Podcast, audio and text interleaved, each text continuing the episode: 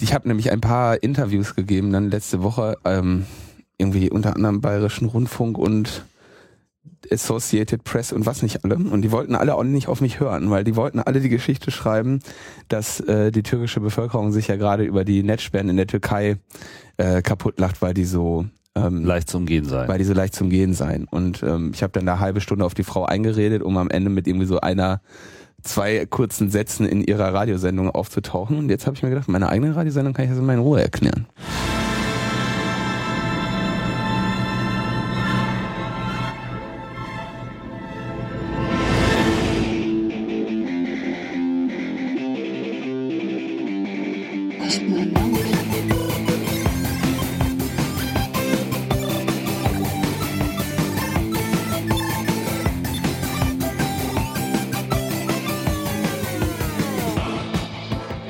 Herzlich willkommen zu Chaos Radio München hier auf Radio Lora. Heute Folge 25 äh, und äh, dieses Mal wieder ohne konkretes Thema, äh, sondern mal wieder eine Neuigkeitensendung.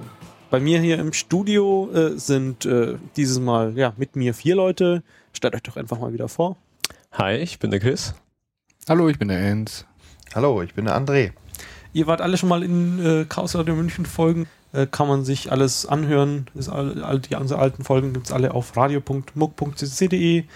Äh, der Podcast-Feed funktioniert jetzt auch übrigens wieder.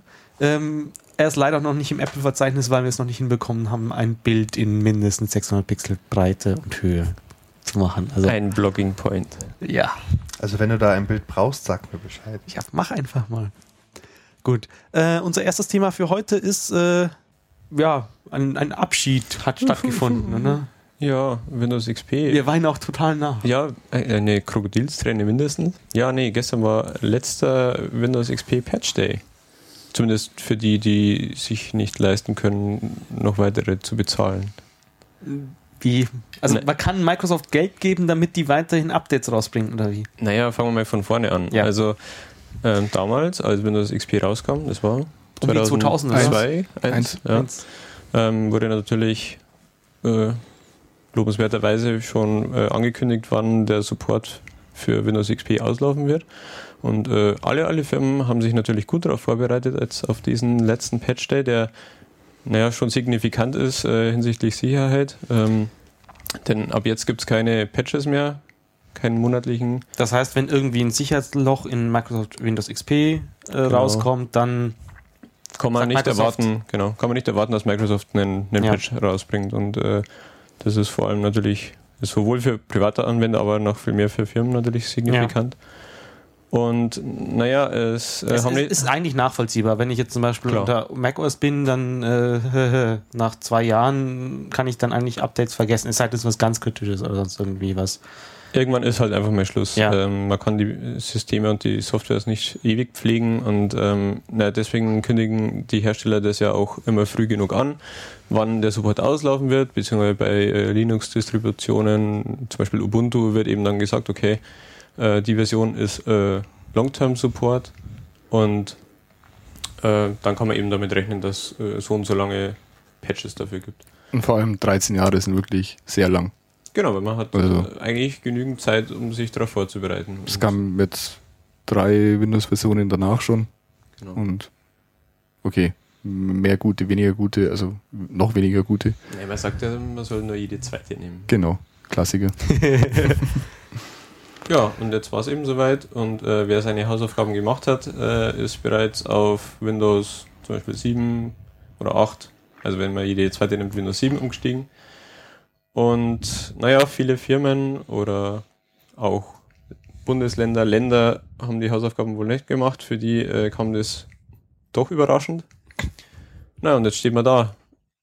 Und die äh, Zero-Day-Exploits wahrscheinlich auch.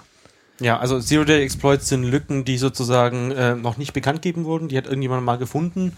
Und äh, die kann man halt ja, eigentlich zu Geld machen. Also wenn, wenn Dollar Geheimdienst äh, jetzt äh, auf die Rechner haben möchte, dann kaufen sie jetzt Zero Days. So einfach Sicherheitslücken, mit dem sie dann garantiert reinkommen, weil sie noch niemand kennt und dadurch die Antivirenprogramme beziehungsweise eben keine Pat oder keine Patches noch nicht da sind. Genau. Und naja, ähm, was macht man jetzt, äh, um nicht unnötig hohe Risiken zu riskieren? Äh, man versucht eben das zu umschiffen und äh, einerseits gibt es natürlich die Aktionen, dass man sagt, äh, man stellt es mehr oder weniger über Nacht auf eine höhere Windows-Version um. Oder äh, wenn man sich leisten kann, und das hat zum Beispiel das Bundesland Hessen gemacht, wenn ich das richtig gelesen habe, äh, die haben einen Deal mit Microsoft ausgehandelt, dass noch äh, quasi eine gewisse Zeit weitergeht. Und da ist für alle oder nur fürs Bundesland Hessen? Nur für dieses Bundesland. Also die zahlen wirklich Geld dafür. Es ist, es ist auch für eine, jeden einzelnen Rechner. Es ist eine unbekannte Summe. Also es ist auf jeden Fall vermutlich ein höherer Millionenbetrag, dass Microsoft quasi weiterhin äh, hier Support leistet. Und Microsoft lässt sich auch teuer zahlen. Und äh, ich meine, rein theoretisch könnten wir dann sagen, die sind nicht okay, Hessen bezahlt es für die Bürger weil es wurde von Steuern natürlich bezahlt, dass dann zumindest jeder hessische Bürger vielleicht diese Patches auch mitbekommt. Ob es jetzt Sinn macht oder nicht, sind wir dahingestellt, aber nein, das ist wirklich einfach ein Service von Microsoft für Hessen, die sagen, ja, okay, wir geben euch noch ein Jahr. Wir helfen. Ein wir, Jahr. also ist jetzt erstmal angedacht. Ja, aber der, der Termin war doch eh schon x-mal verlängert und verlängert. Also. Ah. Immerhin muss man ja dazu sagen, dass äh, das äh, Land ja eigentlich T-Systems beauftragt hat, äh, ja, das für das sie dazu. zu erledigen und T-System hat es halt einfach nicht geschafft. Ja, und dann haben sie eben, also über, ich weiß nicht wann, irgendwann die Reißleine gezogen. Okay, gut, dann machen wir es halt selbst. Hat er dann auch nicht geklappt, wie man sieht. Ja. Und ähm, ja, das Problem ist. Also, ist halt immer das Problem so, ähm, wenn du irgendeinen kleinen Dienstleister nehmen würdest, so jetzt als Firma, und dann würde was würde es funktionieren sozusagen. Aber wenn es nicht funktioniert, dann bist du du als Entscheider derjenige, der dann auf den dann der Buhmann ist. Wenn du sowas wie die Systems nimmst und du kommst nicht hin, ist ja klar, kann, den Fehler kann ja jeder machen. Dass die System sowas nicht hinbringt, ist ja so unvorhersehbar. ah. naja. Ja, gut, sind wir froh, dass wir in München hier äh, solche Probleme nicht mehr haben. Linux. Ähm, bei, bei, bei der Stadt jetzt kommt. Ja, ja, genau. genau. Und ähm, oh, ich lese gerade, äh, England und Holland haben auch den XP-Support verlängern lassen. Ich glaube, also Microsoft macht da gerade richtig Kohle, dann wahrscheinlich mehr wie äh, als sie mit dem Verkauf von Betriebssystemen mit Lizenzen gemacht haben. Ja, also äh, wenn man da dem wie ich sehe, Daily Telegraph äh, glauben kann, dann entspricht das ca. 6,7 Millionen mhm. Euro, dass die das noch weiter um, supporten. Jetzt, jetzt so als, ähm, jetzt nochmal so als Info vielleicht für den normalen Endanwender zu Hause mit seinem Rechner, ähm, ja, warum installieren nicht einfach Windows 7? Ja, das ist das Problem. Also das einen, Problem ist einfach, also das Haupt. Also ich war, ich war das letzte Wochenende bei Zufallgeweis bei einem äh, Kunden, eigentlich wegen was anderem. Also da hat halt dessen Photovoltaikwechsellichtanlage uns eine Mail geschrieben, dass sie kein, kein Ding mehr hat. Und dann habe ich gerade mich ja kurz gefragt, ja, er hat seinen Rechner jetzt neu aufgesetzt äh, und hat dann, lass mich äh, raten, äh, Windows Vista installiert. Äh, von der CD, die dabei war, war so ein Medium-PC. Und äh, also ich, ich habe schon lange kein Windows mehr installiert. Äh, und vor, vor allem nicht von einer Windows, also von so einer mitgelieferten CD. Aber was da alles für Scheiß von Medium mit drauf installiert wird, da musst du erst wieder 10 Software deinstallieren und Probeweitung und sonst irgendwas. Äh, ja, aber das, das, das sind jetzt Probleme, die betreffen jetzt weniger den Privatanwender, weil also bei Firmen Lizenzen ist es natürlich nicht der Fall, dass da irgendwelche Medion äh, Foto, CW Fotobuchgeschichten mit drauf installiert werden. Nee, das Hauptproblem ist, also es war auch bei uns in der Firma der Fall, dass einfach ähm, teilweise sehr spezialisierte Anwendungen geschrieben wurden, die halt dummerweise wirklich nur unter XP laufen, weil die halt äh, teilweise auf Treiberebenen zugreifen, dass ähm, dann am Ende eben die einfach weder unter Vista noch unter 7 äh, funktionieren und dann einfach die Firmen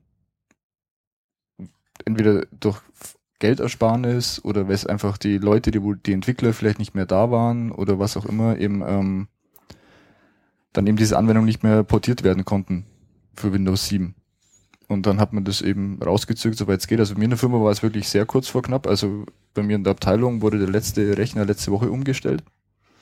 Aber also mein, meiner persönlich vor über einem Jahr. Also, aber ja, ich denke, das ist der Hauptgrund, warum gerade große Unternehmen und Firmen da Probleme haben in die Richtung. Naja, und auf was habt ihr umgestellt bei euch jetzt konkret? Von was auf was? Oder? Äh, von Windows XP auf? Auf 7. Auf 7, Windows mhm. 7. Okay. Das ist bei uns dasselbe. Also bei uns fand der äh, Rollout irgendwie vor drei Wochen statt.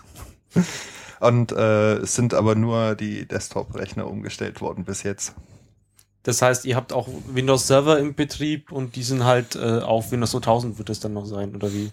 Da habe ich jetzt nicht das genaue Informationswissen darüber, aber ähm, ich persönlich arbeite mit so einem tollen Teil, was SynClient heißt und ähm, ich glaube, da trifft es die Problematik nicht so zu, äh, weil da jetzt kein Windows XP draufläuft in der Form. Ähm, was kostet denn so eine Windows 7 Lizenz für, für Privatanwender? Vielleicht damit mal beschäftigt? Boah, ich habe keine Ahnung mehr. Also ich habe, als ich noch also ich, Windows installiert auf dem Rechner habe, war ich noch Student. Ja. Da gab es ja die Studentenlizenzen. Die ja, das Problem habe ich nämlich also auch. So für, für mein privates Zeug, wenn ich mal eine Windows in der VM brauche, mhm. habe ich es immer so benutzt. Ich habe bei meinen Eltern irgendwie gerade so diese Grenze von vier, fünf Rechnern, auch so, so, so kleinen Atom mhm. 3, äh, 380, äh, 330 äh, CPU-Dinger. Wo ich mir da auch frage, was mache ich da jetzt? Da ist halt auch noch irgendwie auf, auf drei davon Windows also, XP das Online-Versandhaus äh, unseres Nichtvertrauens sagt da ca. 90 bis 100 Euro. Aber ich glaube, es gibt da irgendwie so Family-Lizenzen und Na, so. Habe ich immer recherchiert und dann eigentlich viel zu lange. äh, und es stellt sich raus, da gibt's alles Mögliche. Aber man muss wohl, ich habe da auch noch ein bisschen rumgefragt an der Uni, immer so 100 Euro ausgeben. Alles, was weniger kostet, 190, 100 Euro. Oder man hat einfach Glück äh, und holt sich sein Windows 8 für 29 Euro. Gut, das ist jetzt wieder die schlechte Version. Wir haben ja gesagt, wir überspringen immer eine. Ja, ja aber es ja dazwischen der 8.1 und das gab es kostenlos drauf. Ah, okay. Ja, nee. aber ne, was man dazu sagen muss, es gibt noch so Leute, die es für 40 Euro oder so Shops, Online-Shops, die es verkaufen und die dir am einen äh, die Lizenzcode für per E-Mail zuschicken. Und dann wo man sich auch wieder fragen muss, okay, wo kommt das her? Ja, das sind halt wahrscheinlich diese OEM-CDs, die dann beim Selbst Rechner... da ist eigentlich so ein Lizenzzertifikat drauf, aber das ist wieder und kosten eben auch noch so 80 Euro. Ähm, aber die machen halt folgendes, die nehmen halt so Rechner, die zurückkommen, also wird irgendwie nach drei Jahren ausgetauscht, da klebt aber noch irgendwie so ein Windows 7 Aufkleber drauf, schreiben die halt ab und verkaufen das dann äh, ja gebraucht weiter sozusagen. Und da ist Microsoft irgendwie nicht so davon begeistert. Die haben da auch gerade ein Gerichtsverfahren gegen so ein, so ein, also PC Fritz hat man vielleicht schon mal gehört und verklagen sich da gerade gegenseitig. Ich glaube, gerade ist PC Fritz wieder ein bisschen weiter oben, aber es gibt da auch noch andere Dienstleister, die sowas ähnliches machen. Ähm, ja, ist mit Vorsicht zu genießen, würde ich jetzt einfach mal sagen. Mir fällt gerade was Schreckliches auf. Ich habe in der Firma von meiner Mutter vor sieben oder acht Jahren auf allen Rechnern XP installiert. Und ich glaube, seitdem hat sich da nichts mehr getan. Das ist mir gerade so aufgefallen. Naja, da gibt es nur noch eine Möglichkeit und die nehmen auch einige Firmen in Anspruch, Anspruch und das ist äh, Stöpsel ziehen. Ich glaube, das haben sie ja bei dir gemacht, oder? Ja, das äh, bahnt sich jetzt wohl an, aber gibt ja Mittel und Wege. Das heißt, ihr, ihr dürft jetzt auf euren Arbeitsplatzrechner nicht mehr ins Internet oder wird auch so dafür gesorgt, dass es. Ja, ich denke, es wir werden schon irgendwie eine, einen Kompromiss schaffen, aber im Großen und Ganzen, klar, das ist auf jeden Fall mal die, die sicherste ja. äh, Variante. Die einfachste. Ja. Und also wenn du noch unintended arbeiten kannst. So. Ja. Dann darfst du wahrscheinlich einen Privatrechner noch mitbringen, der dann im eigenen WLAN oder so. Zum Beispiel. Aber ich meine, gut, was soll jetzt der Privatanwender machen? Vielleicht ist es für den ja auch überraschend, wenn man das jetzt nicht wirklich mitverfolgt oder so. Es ist ja erst äh, jetzt seit jüngster Zeit in den Medien und ja. naja, also auch wenn wir ja immer irgendwie äh, Unix-artige Systeme predigen, aber ich glaube, und das stand auch auf Heise, ähm, Unix, Linux, Ubuntu, was auch immer, ist, äh, glaube ich, echt zu einer, zu einer Alternative geworden. Und wenn man sagt, okay. Als Privatanwender hast du ja normalerweise nicht das Problem, dass du irgendwelche Spezialsoftware exakt. hast, die jetzt nur unter Windows XP oder Windows generell genau. läuft. Und wenn man jetzt äh, Surfen, Office und vielleicht ein bisschen Bildbearbeitung oder so machen will, dann reicht ein Linux vollkommen. Ja. Also ja. vielleicht sollte man sich ja echt mal überlegen. Ja, vor allem, äh, gerade wenn man jetzt ältere Hardware hat und man sagt, okay, da ist XP jetzt noch gut gelaufen. Ähm, Windows 7 würde da wahrscheinlich schon an die Grenzen stoßen. Würdet ihr da jetzt eigentlich so auf Rechner eher die 64 oder die 32-Bit-Variante installieren? Das kommt an die, also wenn der Rechner kann, dann wenn es der Rechner kann 64, weil mittlerweile, also jetzt wenn es jetzt um Linux geht, ähm, gerade bei Linux ist es eh so, dass alle Pakete eigentlich für ja, äh, für beides äh, schon vorkompiliert sind und äh, von daher. Ja. ja. Äh, bei Windows hast du auch die, die Wahl dazwischen. Das braucht halt wieder mehr Arbeitsspeicher. Aber ich denke, man kann es. Arbeitsspeicher ist meistens so für die, die, die Rechner, die in der Klasse sind, so günstig. Also dann, dann investiert man irgendwie mal 30 Euro und hat dann plötzlich doppelt so viel Eben. Arbeitsspeicher. Und sobald man mehr wie 3 Gigabyte verwenden will, braucht man eh 64 Bit. Also ja, stimmt. Also wenn man sich einen einigermaßen neuen Rechner holt, dann hat man eh 64-Bit-System. Zwangsweise. Und, äh, ja, klar, nee, es geht um, wenn du eine bestehende Rechner updaten ja, möchtest. Genau. Ja. Und kurze Anekdote noch. Ähm, es kam ja unlängst eine Dame äh, bei uns im Club vorbei, die hat ihren Laptop dabei und ähm, hat den Ernst gebeten, ob äh, er nicht beim Installieren von Linux äh, helfen kann, äh, weil sie hatte schon Linux drauf und alles war toll. Und dann hat ihren Bekannter vor zwei Wochen äh, Windows 7 installiert und jetzt funktioniert irgendwie nichts mehr und sie will unbedingt wieder Linux haben. Und wir haben einfach, wir haben einfach nur, nur gelacht drüber, weil normalerweise denkt man sich ja immer, oder man hört immer so, oh, Linux ist so kompliziert, aber es anscheinend hat es mittlerweile echt äh, Konkurrenzwert. Ja, vor allem Linux ist nicht kompliziert. Selbst ich als absoluter Nicht-Linux-Mensch habe es geschafft, irgendwie Linux zu installieren und Was für äh, einen Desktop interessierst, äh, würdest du dann empfehlen, so jetzt als Ansteiger? So geht der, der standardmäßig bei Ubuntu dabei ist? Oder? Also ich habe Ubuntu jetzt nicht ausprobiert, ähm, weil ich habe mir gedacht, also wenn ich es mache, dann mache ich es gleich richtig und habe halt irgendwie ein Arch Linux hergenommen und äh, dann halt irgendwie, also der Grundsatz ist ja irgendwie so, die meisten installieren sich ein Ubuntu, weil das ist so ein tolles Setup-Tool irgendwie und das schaut ja aus wie Windows. Äh, und ich habe halt gedacht, nee, ich mache erstmal ein Arch Linux und äh, installiere das von der Pika auf selber an ähm, und in der Zwischenzeit äh, benutze ich halt äh, so Derivate wie, wie Manjaro oder sowas. Äh, die haben eine tolle äh, Installationsroutine einfach. Und ähm, als Desktop benutze ich äh, eigentlich gerade diesen LXCE äh, oder so ähnlich wie der heißt. Ähm, der ist schön schlank und äh, überfordert mich nicht. Ähm, KDE geht auch, aber ähm, da ist mein Notebook gerade ein bisschen leistungsschwach dafür. Ja, und ähm, was die wenigsten Leute mal wissen, weil viele haben immer diese Angst, oh Gott, wie, wie soll ich meine Mutter Linux erklären? Also erstmal wette ich mal zum einen, dass der Umstieg von äh, XP auf Windows 8 ungefähr ein gleicher Sprung wäre wie äh, auf Linux. Dann äh, die Leute verwenden Android-Handys, das ist auch ein Linux in Anführungsstrichen, also dieses böse Wort, oh Gott, Linux, ich habe hier nur grüne Buchstaben auf meinem Bildschirm, das ist ja eh schon lang vorbei. Äh, oder was die wenigsten Leute wissen, ist ja, dass zum Beispiel auch macOS eigentlich ein unixoides Betriebssystem im, im Untergrund ist.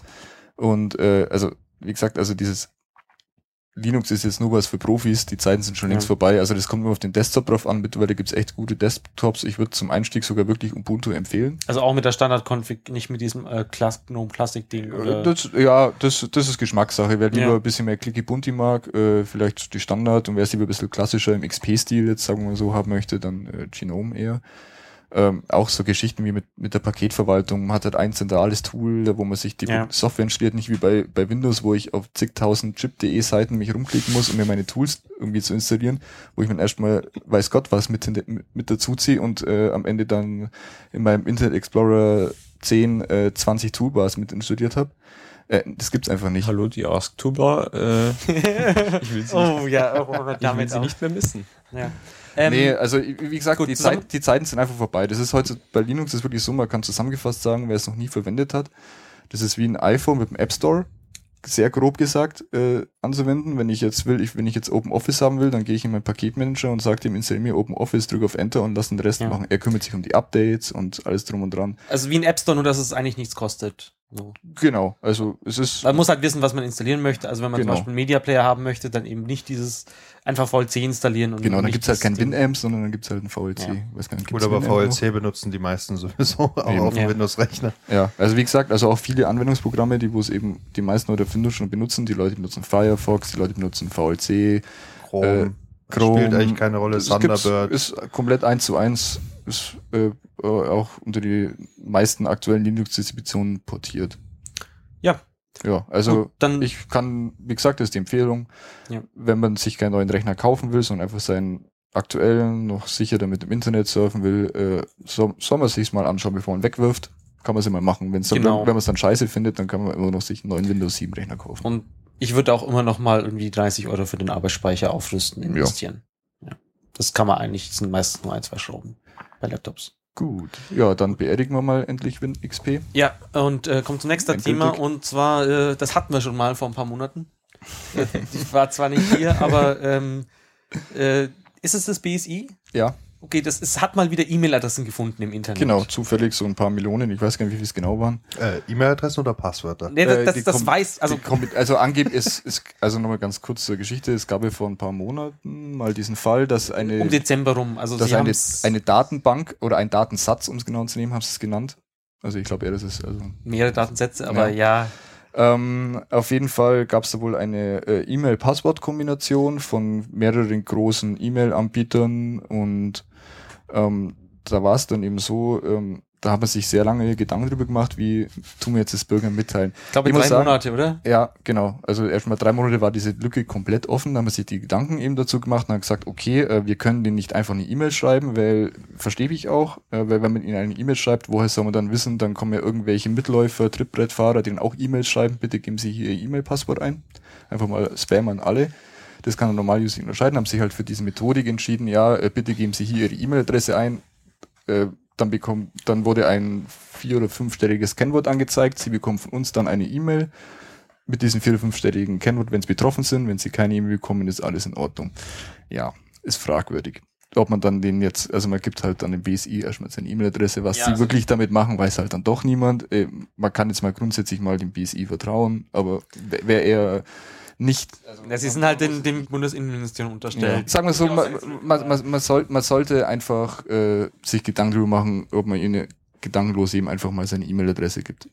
Generell so. Ja. Egal wem. Ja, ja, egal wem, ob es jetzt BSI ist Und oder der Nachbar oder sonst irgendwem. Also ich hätte Und mir irgendwas gewünscht, wo, wo sie erstmal in der Presse Bescheid sagen, hey, wir haben da was gefunden. Wenn ihr betroffen seid, schaut in euer E-Mail-Postfach und jetzt Achtung, äh, da steht dann ein Code drin, mit dem Code kannst du irgendwie auf einer Webseite eingehen und schauen, ob die Mail wirklich von uns ist. Genau. So, ja. Das erwartest du halt einfach, weil eigentlich so, du hast noch so ein paar, paar Lücken in diesem dem Ding, klar. Also, wenn, wenn jemand anderes Kontrolle über dein E-Mail-Konto hat, könnte er natürlich die E-Mail auch einfach löschen. Aber das kann er ja mit dem Konzept, wie sie es jetzt umgesetzt haben, auch. Also ich hätte es mir ein bisschen ganz anders erwartet. Ich hätte einfach gesagt, äh, die Presse soll einfach sagen, hey, es ist sehr toll hier, dass das passiert ist. Geht's halt einfach in euren E-Mail-Account rein und ändert euer Passwort warum warum muss ich irgendwo was hinschicken oder sonst irgendwas machen, sondern einfach ändert euer Passwort. Mhm. Weil ich glaube, dann ist die Sache das ist natürlich gegessen. Eine sehr einfach sehr irgendwie bestechend einfache Lösung. Ja. ja so, so, dummerweise sind ja die einfachen Lösungen immer so schwierig umzusetzen. Mhm. Ja. Also man sich drei Monate Gedanken darüber gemacht. Also wie gesagt, äh, also ich habe meine E-Mail-Adresse nicht eingegeben. Ich habe wirklich einfach mein Passwort geändert, was ich eh relativ regelmäßig mache und dann war eh schon der Zyklus Wobei ich dieses vorbei. alle drei Monate Passwort ändern ein bisschen übertrieben nee, finde. Muss man, äh, ja, einmal im Jahr, also und vor allem halt ein gescheites Passwort. So und ja. dass man sich dann wieder ein Jahr lang merken kann äh, und, und eben nicht was Einfaches, was man sich dafür ganz oft äh, ändern mhm. kann, weil man sich, weil es ist einfach merken kann. Also genau. am einfachsten ist ja immer so einen Satz nehmen und äh, dann irgendwie die immer den dritten Buchstaben oder den zweiten oder sonst irgendwas eingeben und ein paar Satzzeichen dazwischen, eine Zahl und dann passt die Sache. Mhm. Ähm, genau, und jetzt war das exakt das gleiche wieder.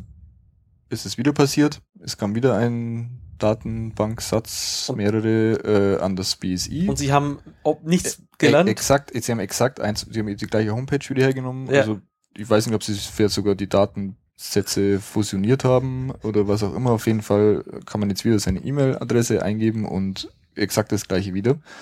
Diesmal haben allerdings, äh, also ich weiß zumindest von einem großen deutschen E-Mail-Anbieter, das ist GMX und Web.de, die haben gleichgeschaltet, die haben, also die haben die Datensätze auch bekommen, mhm. wissen quasi Bescheid, also welche ihre ihren, eigenen, von ihren, ja. nur von ihren eigenen natürlich. Ja. Und äh, haben dann sofort, ähm, also ich, den Postausgangsserver für diese Kunden gesperrt. Das heißt, es konnte über diese, die Adressen wurden anscheinend hauptsächlich zum Spam-Versenden verwendet. Mhm. Und die haben die dann sofort gesperrt. Ich weiß, ich, also ich selber äh, weiß es nicht, ob man davor noch eine E-Mail zusätzlich bekommen hat. Das weiß ich jetzt nicht. Die Aussage nur, es wird gesperrt und der Nutzer wird dann schon merken, wenn es nicht mehr geht und vielleicht sein Passwort ändern oder auf die Homepage gucken, warum es nicht mehr geht. Ob man, da, also ja, finde find ich jetzt mal grundsätzlich konsequent. Damit wird der User wie Andi schon gesagt hat, mal dazu gezwungen, jetzt muss er sein Passwort ändern. Ja, aber wenn wir gerade beim Thema äh, United Internet, was ja der Betreiber dahinter ist, sind, ähm, die haben ja die letzten Tage auch noch was anderes geändert. Und zwar haben sie jetzt endlich mal äh, unverschlüsselten Zugang zu den E-Mail-Konten abgeschalten. So. Tata, na endlich. Also ja, ja wobei das, das, das, das, das was sie seit letztem Jahr versprochen haben, wo sie ja, so ein angekündigt haben, dass sie das machen wollen. Ja, ist sehr lobenswert erstmal an dieser Stelle, aber es ist, glaube ich, in manchen Medien vielleicht ein bisschen missverständlich rübergekommen. Also nur weil ich jetzt meine Seite gmx.de ähm, nur mit HTTPS aufrufen kann oder nur über PopS oder so kommunizieren ja schon, kann. Das ist ja schon länger gewesen, oder dass du auf die Webseiten jetzt ja. auch äh, HTTPS standardmäßig geleitet wirst. Oder, so. oder eben nur, oder mit den Servern Pop oder IMAP äh, nur äh, übers angeengte S sozusagen ja. kommunizieren kann, heißt es ja noch, noch lange nicht, dass ich äh, meine E-Mails verschlüsselt versende. Also und das, das, ist halt nur der erste erste Hop. Das ist der erste Hop und, äh, und dann nur Transportverschlüsselung, keine Ende-zu-Ende-Verschlüsselung. Exakt. Und ähm, das ist eben oftmals einfach nur so kommuniziert und ja, äh, die verschlüsseln jetzt und vielleicht der, der Normal-User denkt jetzt vielleicht, okay, jetzt passt ja eh alles. Hm. Also es hat natürlich einen Vorteil, ähm, wenn ich jetzt mit meinem Handy äh, in irgendeinem Internetcafé sitze oder beim Starbucks. Nee, und da das sollte auch jetzt schon so, schon immer so eingestellt ja, ja, sein. Klar, nee, aber, nee, nee, aber, nee, nee, schon, aber das ist jetzt der Vorteil. Äh, vorher, als ich quasi die komplett unverschlüsselte Transport hatte, dann konnte quasi jeder, wo in diesem selben WLAN war, äh, alles komplett mitlesen. Ja. Während halt jetzt zumindest, zumindest der Weg von meinem Device, vom Laptop bis zum GMX-Server oder wie auch immer, äh, ist jetzt verschlüsselt. Ja. Allerdings eben nicht weiter, die E-Mail an sich nicht, nur der Transportweg des Paketes quasi bis zum Server an sich sollten ja dahinter theoretisch die Server auch verschlüsselt ja. miteinander leben. Da, ja. da haben sie noch ihr tolles äh, Deutschland Net. Die Net, ja. Deutsch, Schlandnet, ja, ja, Dings da. E-Mail made in Germany. Ah, genau, so hieß es. Ähm, was aber eigentlich bei allen Providern schon Standard sein sollte. Also, ja, also ja. sollte. Also die DE-Mail, die so sicher ist, dass nee, jetzt nee, in nee, Zukunft. Stopp, das ist wieder was anderes. Das ist wieder was anderes. ja, aber dass die, die, die Fotoapparate, also die Fotoautomaten äh, in Zukunft dann per DE-Mail äh, genau. dein Passfoto direkt äh, zur, zur Bundesstelle für die Ausweiserstellung schicken mhm. dürfen. Oh, das ist das neueste Marketing. Und du bekommst einen äh, Zalando-Gutschein, wenn du dich anmeldest. Yeah, Nein, Schuhe kaufen. Tatsächlich, ich glaube 40 Euro. Oder 5? Ja. Ähm, das Einzige, was man bei Aktion belängeln kann, ähm, bisher hast du ja unverschlüsselt das Zeug abgeholt. Äh, das heißt, dein Passwort konnte auch jeder mitlesen. Ja. Deswegen, wenn jetzt der Passwort kannst trotzdem ab. Das heißt, die hätten in dem Zug eigentlich auch mal die Leute dazu zwingen sollen, ihr Passwort mal einzuändern. Naja. Ja. Nö, jetzt ist es passiert. Jetzt Aber zumindest. Es äh, wird.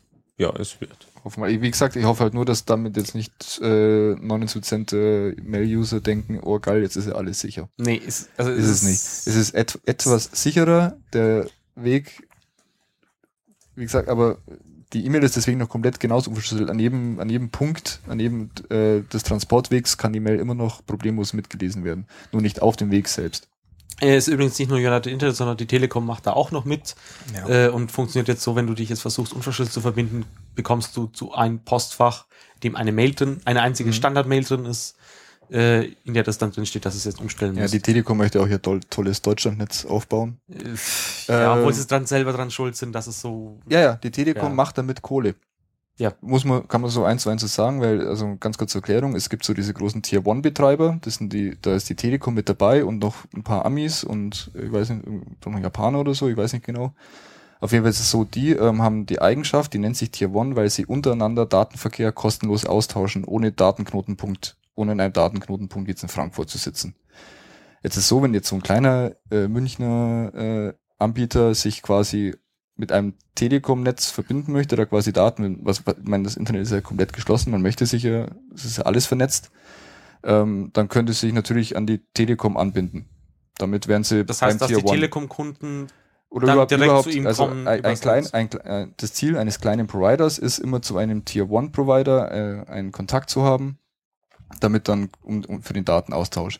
Jetzt verlangt die Telekom horrende Preise, während äh, ja, zum einen, also zipieren halt nicht an den, den normalen Punkten, so was wie Frankfurt oder sonst irgendwas, Zum sondern Beispiel auch, auf ja. irgend, also irgendwie tief auf dem Land, wo auch niemand hin, Glasfaserleitung hin, Glasfaserleitung hin hat, außer sie. Mhm. So, das genau. heißt, du musst sie beauftragen, um da hinzukommen. Ja. Und dann, ja.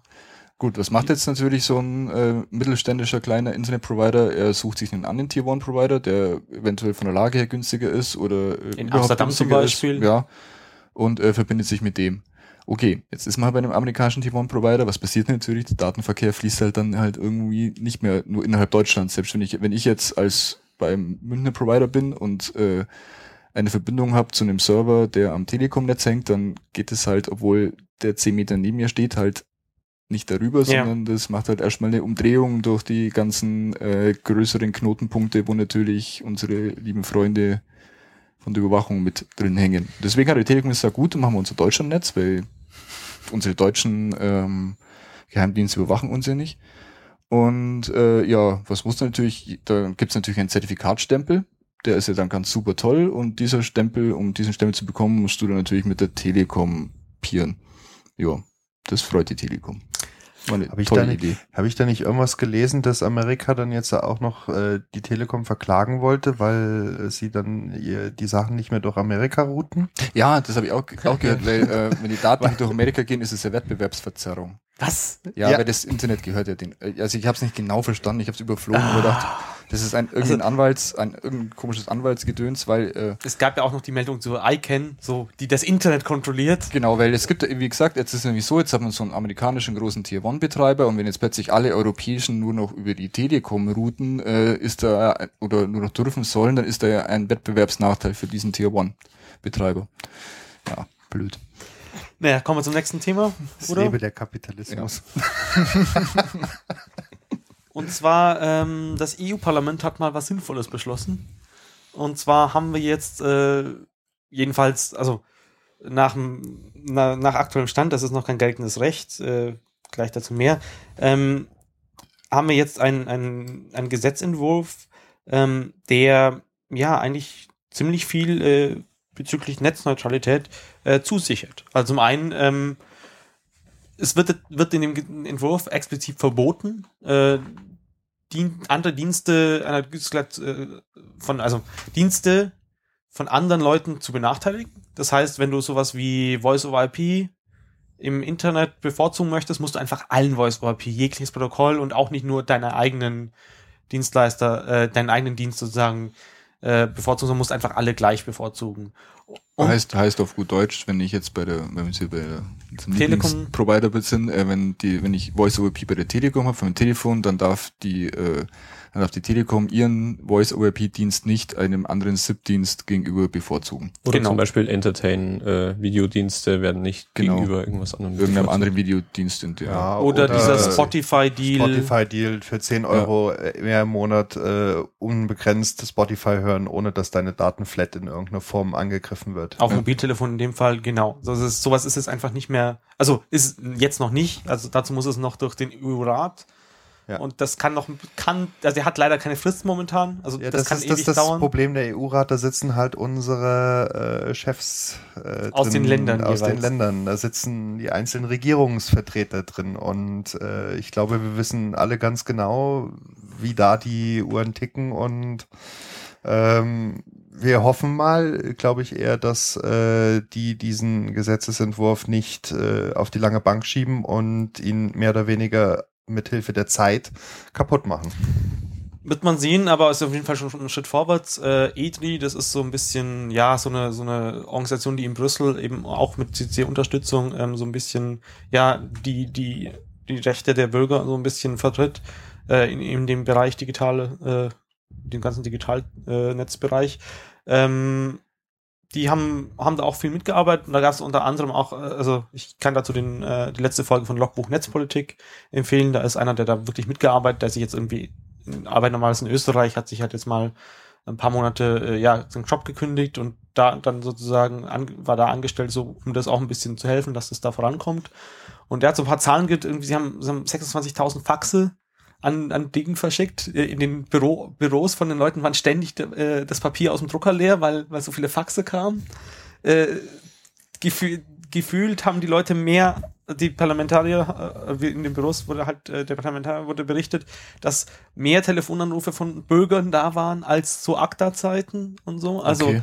das hat wohl sehr, sehr gut funktioniert. Also ich glaube, man muss einfach mal ein großes Danke an alle Unterstützer sagen, ja. die tatsächlich äh, bei ähm, dieser äh, äh, Aktion mitgemacht haben. Es gibt diese Internetseite Save the Internet, glaube ich, oder?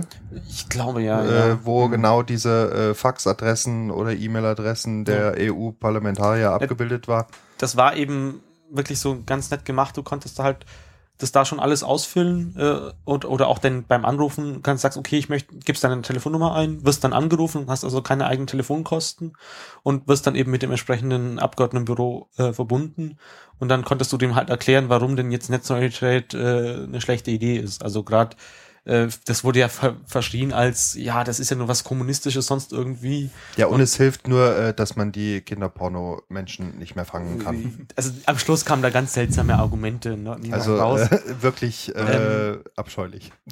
Aber in, in Wahrheit ist es halt so Gift gegen, wäre es Gift gegen diese ganzen Startups und, und gegen alles Neue ja. gewesen, weil die Leute, die, die groß sind, ein Facebook zahlt es halt einfach und dann hat halt die kleine Firma aus München, mhm. die dann auch sowas machen möchte, eben keine, keine Chance mehr, dann, ja, dann eben, weil sie benachteiligt werden würden. Denn Facebook hätte sich damals auch nie gegen äh, ein was ist, äh, anderes soziales Netzwerk äh, durchsetzen können, weil Facebook damals als kleines Startup sich das nicht leisten können. Ach, wäre das schön gewesen. naja, egal. Ähm, ja, aber es gab ja noch ein anderes Urteil. Ja, genau, anderes Gremium auf EU-Ebene, der EU-Gerichtshof. Äh, na, okay, ich, ich, weiß nicht genau, ob die Abkürzung so übersetzt ist. Da gab es irgendwie so einen. Das war, das war EUGH. EUGH, Europäischer Gerichtshof. Genau. Ähm, hat so ein Thema Vorratsdatenspeicherung, was äh, ja ein Urteil gesprochen. Genau. Ähm, das Urteil, das war schon länger erwartet. Also mal kurz ein Abriss zur Vorratsdatenspeicherung jetzt in Deutschland. Es wurde ja ähm, unter der schwarz-gelben Regierung wieder äh, abgelehnt, zurückgezogen, die Vorratsdatenspeicherung. Na, also in, in Deutschland jetzt. Genau, also jetzt, es, jetzt, es mal, gibt, jetzt mal bezogen auf Deutschland. Es gibt diese EU-Richtlinie. Also genau. Zuerst also, haben, haben sie es lokal probiert, Zensursula und so weiter äh, mhm. lässt grüßen. Da gab es auch diese besagte ACTA-Demo. Hat nicht geklappt. Ja. Dann ist es auf EU-Ebene irgendeine den Entwurf gemacht worden, der aber auch umgesetzt werden muss in lokales Recht. Mhm. Und da hat sich die damalige Bundesregierung unter Leuthasser Schnallenberger, äh, also das Justizministerium vor allem, halt dagegen gewendet ja. äh, und gesträubt und gesagt, ja, nee, das ist so nicht vereinbar und äh, sollen doch erstmal dieses, diese Evaluierung da auf EU-Ebene laufen, davor machen wir nichts. Genau, dann kam jetzt eine neue Regierung, da stand das Thema, glaube ich, so ein Koalitionsvertrag drin, dass die Vorratsdatenspeicherung wieder aufgenommen wird. Ja waren natürlich unsere beiden großen Parteien, die sind äh, die waren natürlich alle sofort mit dabei. Und ähm, ja, aber dann kam eben doch das Thema auf, ja, vielleicht sollten wir doch noch das Urteil abwarten, bevor wir jetzt gleich was umsetzen, wenn nicht, dass wir dann wieder dastehen. Und vom und, Bundesverfassungsgericht landen. Genau. ja. Ja, es, es, gab ja schon eine Entscheidung äh, auch, glaube ich, vom, vom Bundesverfassungsgericht genau, zu dem Thema. Ja. Die Entscheidung. Und äh, was war die nochmal so zusammengefasst? Ähm, ja, so wie es aktuell ist. Geht's nicht. Geht's nicht. Genau, genau aber haben allerdings keine Empfehlung ausgesprochen, ja. wie man es machen sollte. Gut, ja. Stimmt, das, das, ja. wir hatten es ja schon und dann wurde es ja, konnten wir alle löschen, als das genau. Urteil kam. Ja. Genau, ja, und jetzt hat eben das, der Europäische Gerichtshof, also wirklich Hut ab, äh, eiskalt äh, entschieden und gesagt, man darf nicht wegen einiger weniger ähm, Menschen, die äh, quasi moderne Kommunikationsmittel wie auch immer verwenden, um dafür Illegales zu tun. Man darf nicht deswegen die komplette breite Masse an Menschen äh, erstmal unter Generalverdacht stellen und sämtliche Daten aufzeichnen. Das geht nicht. Es wird, und das war die Punktaussage von dem Ganzen. Nein. Und also Hut ab, sehr gut. Genau mehr will man nicht. Es gibt immer noch die Möglichkeit per Gerichtsbeschluss äh, eine Überwachung von bestimmten Personen. Das wird damit nicht irgendwie beeinflusst, was ja schon immer war, verstehe ich auch. Wenn jetzt, wenn man jetzt irgendein, jetzt gerade war das Thema Mafia zufällig gleichzeitig ganz große Medien, die ja alle das Internet und das Telefon benutzen, um ihre mafiösen Geschäfte zu machen. Kurz vor diesem Oh, wie überraschend, sie telefonieren. Ja.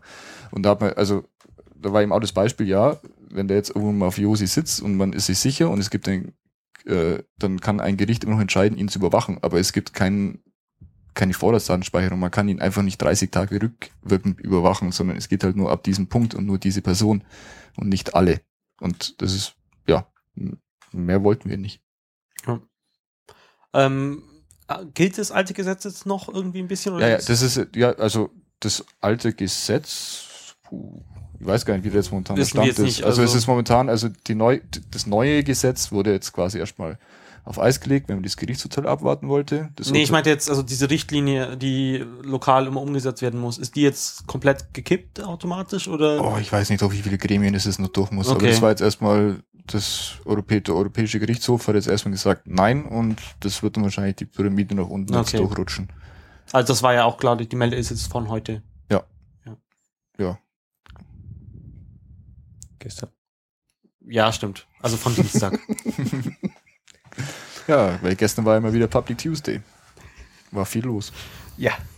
Äh, gut, das heißt dann wieder nächstes Thema, oder? Ja, ähm, kann man glaube ich getrost als äh, Fnord des Monats bezeichnen. ähm, um was geht's denn? Es geht um die meistverkaufte äh, Virenscanner-App oder überhaupt momentan äh, Top 1 App im App Store. Android oder? Ähm, ist Android, ja. Ist Android, ja. Also Google Play Store heißt der halt offiziell. Genau. Ja. Genau. Also, na, ja, ähm, genau. Es kann nur in der Android funktionieren. In der iOS hast ja. du die, die Befugnisse dafür, kann ich jetzt halt Genau, und äh, der kostet äh, 3,99 Dollar und äh, ist ganz toller Virenscanner. Äh, macht halt eigentlich nichts, wenn man sich den Code mal anschaut. Also es ist äh, komplettes Placebo. Nur ähm, so Viren halten sie halt oft nicht an Placebos und deswegen ist eigentlich Betrug. Also muss es ganz kurz quasi so sagen, es war wirklich so, das Ding hat ein Symbol angezeigt, oben in der Taskleiste, dass es aktiv wäre. Hat auch gesagt, ihr Handy ist äh, frei von Viren. Und ähm, es wurde so extrem häufig runtergeladen, weil es extrem viele positive Bewertungen hatten, weil es geheißen hat, das ist der erste und einzige Virenscanner, der kein weder Akku noch Systemressourcen von meinem Android-Handy frisst. Na sowas. Also das war der Hauptgrund, warum sie da wirklich, ich weiß nicht, wie hoch die Downloadzahlen ist, weiß ich dann heute, weil ich habe mir heute auch im Play Store reingeschaut, ob's, ob wie hoch die Downloadzahlen sind, dann hat ein Google schon rausgenommen, also ja. sehr schnell reagiert. Und ja, das ist halt einfach Klassik. Okay, ich, ich nehme eine App, die nichts anderes macht, als ein Symbol in der Taskleiste anzuzeigen und so behauptet, es wäre aktiv, weil es, man kann man, jede andere App, ein, keine Ahnung, ob es jetzt was weiß ich ist, äh, hat man irgendeine Funktion. Ein Virenscanner ist halt der läuft ja komplett im Hintergrund und der Kunde ist zufrieden, wenn er nichts, wenn er sich nicht meldet. Und das haben die halt eiskalt ausgenutzt und da halt, was wir, sagen wir mal, wenn das auf Platz eins war, dann waren es vielleicht eine Million Downloads, die haben halt da mal schnell vier Millionen Dollar äh, rausgezogen für nichts. Ja, also ich, ich finde auch dieses, dieses Virenscanner für mobile Plattformen so, naja, also ich glaube, ich finde Virenscanner allgemein, naja. Ja. ja. Also es, wird halt immer empfohlen, überall in den ganzen Computermagazinen und sonst irgendwas, aber eigentlich solltest du halt als normaler User einfach den Haken in äh, fremde Apps, äh, also fremd, äh, nicht Play Store Apps sozusagen irgendwie installieren, rausmachen, also nicht rausmachen. So, dann, dann kann schon mal irgendwie Zeug, was irgendwie nicht über den Play Store äh, rauskommen, sozusagen nicht installiert werden. Ja. Klar, wenn du weißt, was du tust, kannst du natürlich rausmachen. Aber dann musst du halt dich auch wirklich bewusst sein, was du machst. Ähm, und diese anderen, also dann wird halt immer ganz viele, ja, aber diese Sicherheits-Apps unter Android haben doch noch ganz viele andere Funktionen. Du kannst zum Beispiel rausfinden, wenn du dein Telefon irgendwo verloren hast, äh, nachschauen, wo es ist. Android hat doch inzwischen selbst so eine Funktion, wenn ich mich nicht alles täuscht, die neueren Version. Und zum anderen kannst du solche Apps auch im Nachhinein nachinstallieren, ja. weil du ja halt einfach im, im, Play Store sagen kannst, jetzt auf das Gerät installieren und dann hast du es.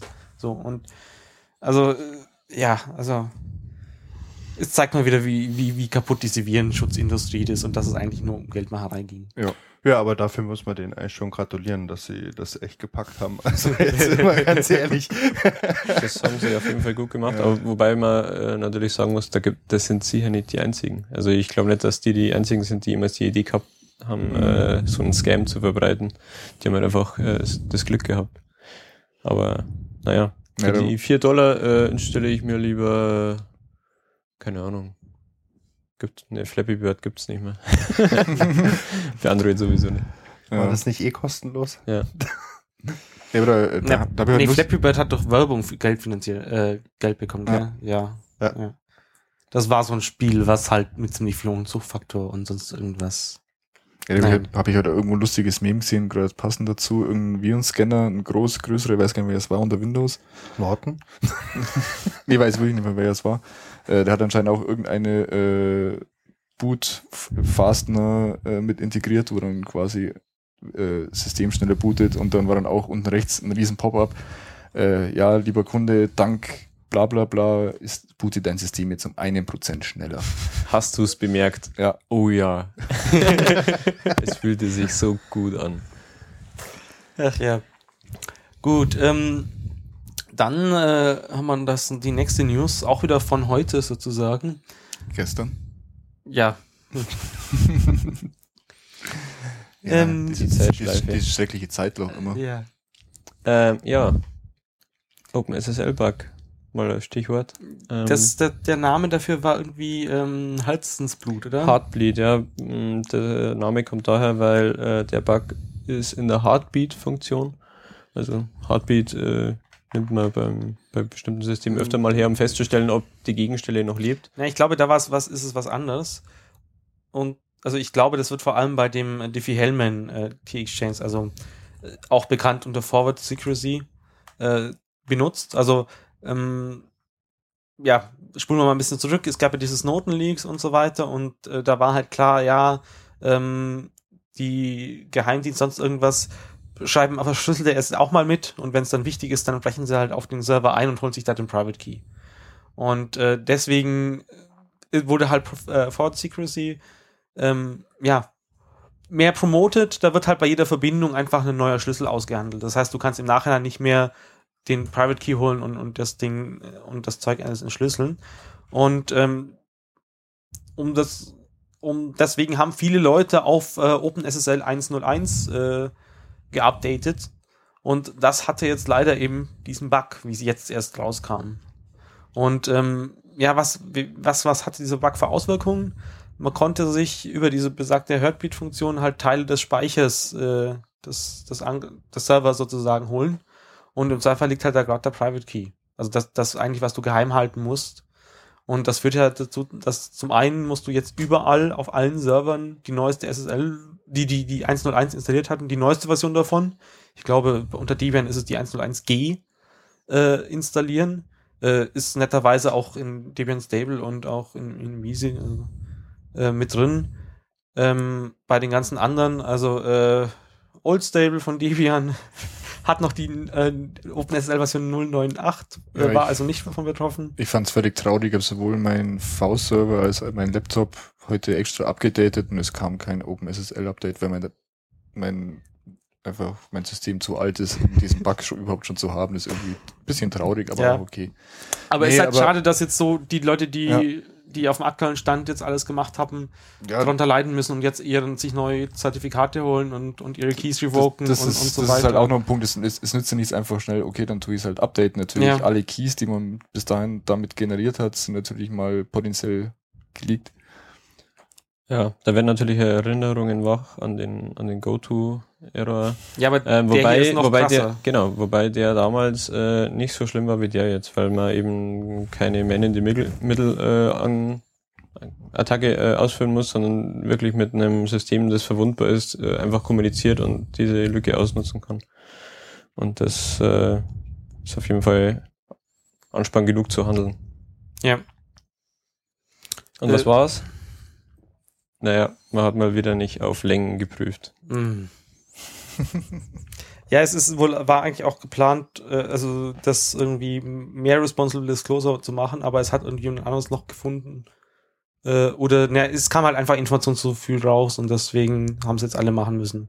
Aber die Geheimdienste wussten es wahrscheinlich eh schon seit Monaten. Ja, wir haben noch ein bisschen Zeit. Äh, sollen wir noch die Geschichte von 2048, Threes und so weiter erklären, weil es ja so ein bisschen durch die Medien ging? Was habe ich da verpasst? Kennst du 2048? Das beste Spiel aller Zeiten. Oh ah, ach, dieses, dieses komische Spiel, wo man da irgendwie so Steinchen aufeinander hüpfen muss, genau. dass die dann diese Zahlen ergeben. Ja. Also, ah, ja, ja, so uninteressant. Hallo, es gibt eine Doge-Version davon. Es, es, es ging, fangen wir einfach so an, wie es die normalen Medien auch gemacht haben. Ähm, ist Open Source, hat irgendwie ein Student äh, ist es total gehypt worden, weil es ein Student abend, äh, am Wochenende mal kurz programmiert hat und ähm, da das Open Source gibt es tausend verschiedene Versionen davon. Ähm, es macht sehr süchtig, also eigentlich kann man es nicht empfehlen zu spielen, weil sonst ist die Produktivität kaputt mhm. für die nächsten paar Stunden. Ja. Ähm, eigentlich kommt die Spielidee aber aus einer iOS-Anwendung namens Threes. Die Leute haben sich da wohl irgendwie äh, ein Jahr lang Gedanken gemacht, wie man sowas baut Kennst du es jetzt? Jetzt fällt der Groschen, okay. ja. Äh, und äh, die waren jetzt ein bisschen, ja, sauer, sagen wir mal so, ja. ähm, dass ihre Idee da einfach so geklaut wurde. Ähm, jeder, der, der das 2048, ja, äh, kennt und liebt, soll sich das Series auf jeden Fall auch mal anschauen, weil und den Leuten vielleicht ein bisschen Geld da lassen. Mhm. Äh, und ich finde es halt schade, dass das wieder in den Medien nicht rauskam. Und die, die Series-Entwickler also, haben. Was, was kam in den Medien? Also das, ja, nur, das, es gibt dieses 2048. Das also, ist so ein Riesenerfolg und. Genau, den, und das hat ein Student irgendwie da äh, am Wochenende mal kurz gemacht. Und das ist so cool. Dass da irgendwie drei Leute ein Jahr lang dran entwickelt haben an, an dem Spielkonzept. Und ähm, also der Student wusste es auch nicht, er kannte Threes auch nicht, sondern er kannte ein Spiel 1024, das aber ein Klon von Threes war, das er dann halt nochmal ein besser und schöner gemacht hatte. Also 1024 die Hälfte von 2048. Ja. Jetzt mal ganz kurz, wenn, wenn die Spieler, die ihr kennt, das Ziel ist einfach, man hat ein äh, 4x4 großes Spielfeld. Man kann, äh, man hat, bekommt immer äh, mit, also man hat da Kästchen drauf die man mit dem Pfeiltasten bewegen kann. Jetzt bei jedem Zug mit einer Pfeiltaste bekommt man eine, wird ein neues Feld neu belegt mit einer 2 und man kann immer zwei gleiche es, Zahlen. Es bringt nichts, du es erklären, es muss Ja, man muss auf jeden Fall spielen. Auf jeden Fall macht es sehr süchtig und ähm, bei uns im, im Club unten waren auch sehr viele davon süchtig, sind dann wieder davon weggekommen und dann habe ich es gestern mal wieder gezockt und habe dann äh, tatsächlich es geschafft, die 2048 zu bekommen. Und äh, ja, schwuppdiwupp war plötzlich wieder der komplette Club und da gestanden, hat es wieder gezockt. Übrigens vorgestern. Vorgestern. ähm, so ein letztes Thema, was nochmal wieder ein bisschen mehr, äh, ja, mehr Inhalt hat, äh, relevanten Inhalt hat. Und zwar ähm, in der Türkei wurden ja Twitter gesperrt. Äh, mal wieder mit DNS-Sperren. Und äh, ich, ich fand es mal wieder lustig, wie die Presse dann in Deutschland darüber berichtet haben mit, äh, haha, die Türkei ist nicht in der Lage, es vernünftig zu sperren. Äh, weil halt die Lösung war da halt ähm, DNS sperren, das heißt, äh, im Telefonbuch wird einfach Twitter durchgestichen, durch, beziehungsweise durch was anderes ersetzt äh, und du landest dann halt irgendwie auf einer Seite des Ministeriums, dass du da nicht hinkommen dürft und so weiter, weil der Erdogan halt irgendwie nicht, nicht, nicht so toll fand, dass man ihn da der Lüge überführte. Sonst ja, das Problem war, glaube ich, dass äh, mal wieder Telefonaufzeichnungen geleakt wurden, wie auch schon jetzt in der Ukraine. Genau. Und, äh, so, und, und also zum einen Deswegen wurde YouTube gesperrt, weil die Telefon im Nachhinein dann genau. wieder und, und äh, Twitter wurde mal wurde eben gesperrt, weil halt angeblich Twitter die ganzen Protests, weil es ja nur eine reine Protestplattform ist. Das Witzige daran ist, dass halt, äh, dass sie beschwert haben, dass äh, Twitter nicht, nichts rausstreicht oder sonst irgendwas. Mhm. Dabei hat Twitter inzwischen das Feature, dass es für einzelne Länder so Tweets sparen können, aber sich hat halt niemand gefragt. Ja. Gut, ob, ob das, äh, ob, ja, das Na, ist halt auch wieder fragwürdig. Die Lösung war halt dann, das einen anderen DNS-Server bei den Leuten einzutragen und die mhm. haben das dann halt irgendwie anscheinend auf, auf Häuserwände dann immer schön die 8888. Ja, genau, das ist, äh, der, ist der Google DNS, oder? Genau. Ja. Äh, natürlich auch ganz toll, weil dadurch äh, kannst du natürlich dann, als wenn du den Internet-Traffic äh, analysierst, genau sehen, okay, die Leute, die jetzt 888 eintragen als DNS-Server, die müssen wir jetzt mal genauer anschauen, weil es ist natürlich mit heutiger Technik auch äh, kein Problem, da DNS-Server komplett zu sperren und, mhm. und so weiter. Also da fand ich die, die deutsche Presseberichterstattung nicht so wirklich toll. Und weil du kannst halt auch auf, auf ganz anderen Ebenen filtern. Und das kennen die genauso, aber sie wollten es halt vermutlich absichtlich nicht. Das war definitiv keine fehlende Kompetenz. Das war bereits am ersten Tag äh, bekannt, dass die erstmal die DNS-Server abschalten und in den Tagen danach dann die IPs. Ja. Also. Mhm. Ja, aber jetzt ist er wieder. Ist jetzt wieder? Ja, das ähm, lustigerweise, na, was heißt lustigerweise, es hat tatsächlich ein Gericht äh, in der Türkei befunden, dass die ganze Aktion verfassungswidrig war. Und tatsächlich hat sie die Regierung dann äh, auch am Riemen gerissen und das wieder aufgehoben. Ja, aber es dauert jetzt bis zu 30 Tage, bis es wieder Endspalt ist. Das Spalten ja. hat äh, viel, viel kürzer gedauert. Also, ja. Ja, ja. ist schon interessant. Irgendwie regieren in letzter Zeit immer mehr die Gerichte.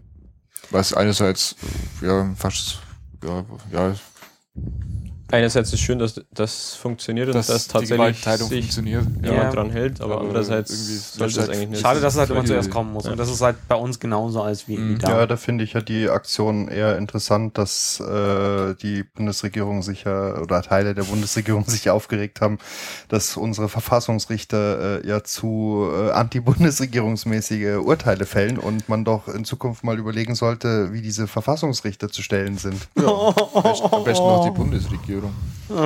Naja. Also ähm, man ja. kann vielleicht doch noch ein bisschen Hoffnung in unsere Gerichte haben und äh, ja. eher die Hoffnung haben, dass man sie in Zukunft nicht allzu oft anrufen ja, ich, sollte. Ich muss sagen, da gab es ja auch dieses Meme direkt nach der Bundestagswahl, also beziehungsweise als rauskam, dass es eine große Koalition gibt. Äh, hier unsere neue Bundesregierung und dann waren eben die Ver Verfassungsrichter da gestanden.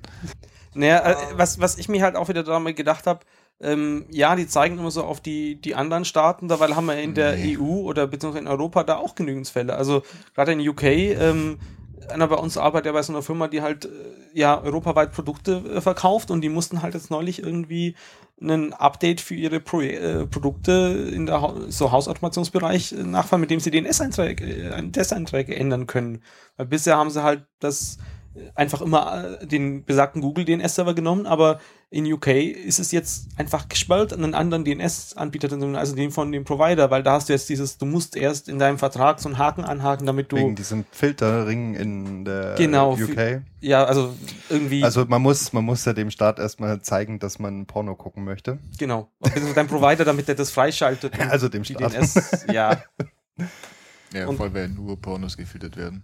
Ich möchte noch kurz das Thema auf ein anstehendes Event lenken. Äh, in zwei Wochen ist Easter Hack, also am Osterwochenende. Stuttgart. In Stuttgart. Genau, da sind ganz viele von uns dabei und äh, wer an dem Wochenende sonst nichts zu tun hat, ist, denke ich, herzlich eingeladen, vorbeizuschauen. So ein Mikrokongress sozusagen. Ja, ja, sich war ein Easter Hack ja mehr so als ähm, ja, Familientreffen ursprünglich geplant. Wenn man sich das jetzt anschaut, zwei Vortragssäle, durchgängig Programm von Freitagabend bis äh, Montag, glaube ich sogar. Äh, also Ostermontag irgendwie. Ja, also Webseite äh, easterhack.eu ist es verlinkt.